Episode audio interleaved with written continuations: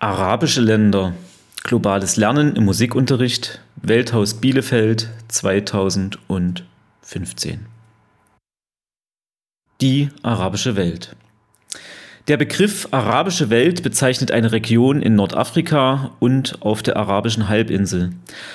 Obwohl er oft verwendet wird, ist er nicht klar definiert.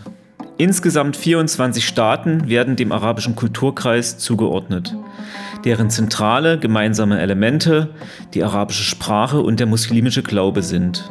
Ägypten, Algerien, Bahrain, Djibouti, Eritrea, Irak, Jemen, Jordanien, Katar, Komoren, Kuwait, Libanon, Libyen, Marokko, Mauretanien, Oman, Saudi-Arabien, Somalia, Sudan, Syrien, Türkei, Tschad, Tunesien und die Vereinigten Arabischen Emirate.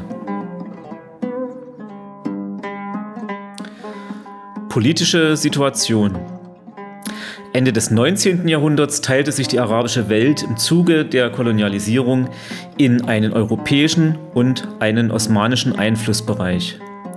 Heute besteht die arabische Welt aus vielen unabhängigen Nationalstaaten. Die von den Europäern willkürlich gezogenen Grenzen beachten die zuvor gewachsenen politischen und ethnischen Strukturen nicht. Auch dies kann als Ursache gesehen werden, weshalb es auch nach der Unabhängigkeit immer wieder zu Unruhen in den einzelnen Staaten kam. In vielen Ländern wurden diktatorische Regime eingerichtet, die nur mit massiver Gewalt das Land zusammenhalten können. Diese innerstaatlichen Unruhen und Konflikte haben einen Nährboden für militarisierte, fanatische Terrororganisationen geschaffen. Auch die Militärinventionen des Westens, wie zum Beispiel die Irakkriege oder der Afghanistan-Krieg, haben der Region keine Entspannung gebracht. Die Situation ist weiterhin geprägt von religiösen Konflikten, Terror, Gewalt und Krieg. Dies äußert sich auch in den aktuellen Fluchtbewegungen der Menschen nach Europa. Arabischer Frühling das Jahr 2011 veränderte die politische Situation in den Staaten Nordafrikas und des Nahen Ostens. Millionen Menschen rebellierten gegen Unterdrückung, Menschenrechtsverletzungen und soziale Ungerechtigkeit. Besonders die junge Generation lehnte sich gegen die autokratischen Systeme in ihren Ländern auf und forderten demokratische Strukturen. In Ägypten und Tunesien stürzten die Aufständischen ihre Machthaber, während Libyen und Syrien in einen Bürgerkrieg verfielen.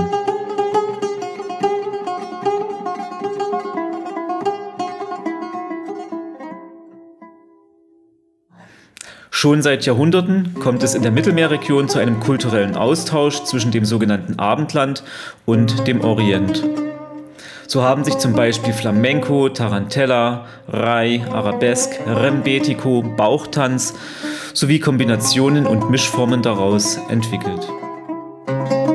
Besonders Araber, Perser und Türken haben im Vorderen Orient und in Nordafrika drei feste Staatswesen geschaffen, in denen drei große Musikkulturen mit ihren arabischen, armenischen berberischen, hebräischen, iranischen, koptischen, kurdischen, syrischen, türkischen und tscherkessischen Wurzeln zu Hause sind.